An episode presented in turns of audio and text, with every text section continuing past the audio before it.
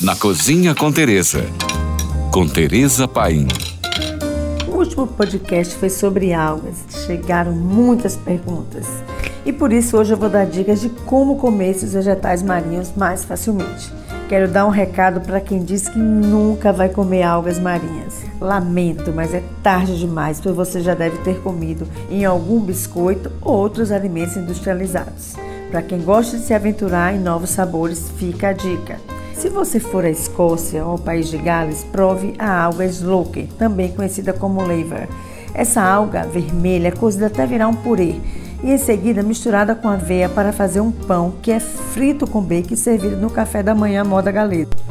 No Japão ou em restaurantes japoneses bem típicos, você pode experimentar a kombu. Ela é o segredo do sabor verdadeiro do miso. Fica a dica que essa alga fica maravilhosa quando cozida dentro de uma moqueca vegetariana.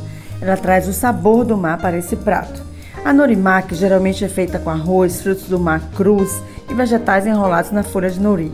Esse viciante sushi é uma forma suave e saborosa de você introduzir algas em sua dieta. Ah, dá para fazer algas crocantes, muito fácil, fácil mesmo. Umedeça de leve as folhas de nori com um borrifador, salpique sal e o tempero japonês shishimi togarashi. Corte as algas em tiras e asse a 150 graus por 10 a 15 minutos, até elas ficarem bem crocantes.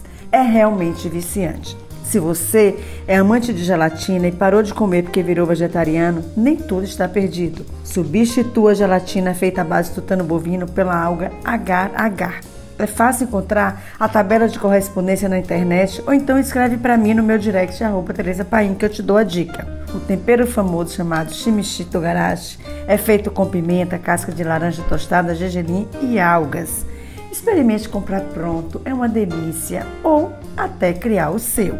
Por hoje é só, mais dicas me siga no Instagram, arroba Tereza Paim, ou se você tem alguma pergunta, mande para nós. Fique agora com nossa deliciosa programação GFM.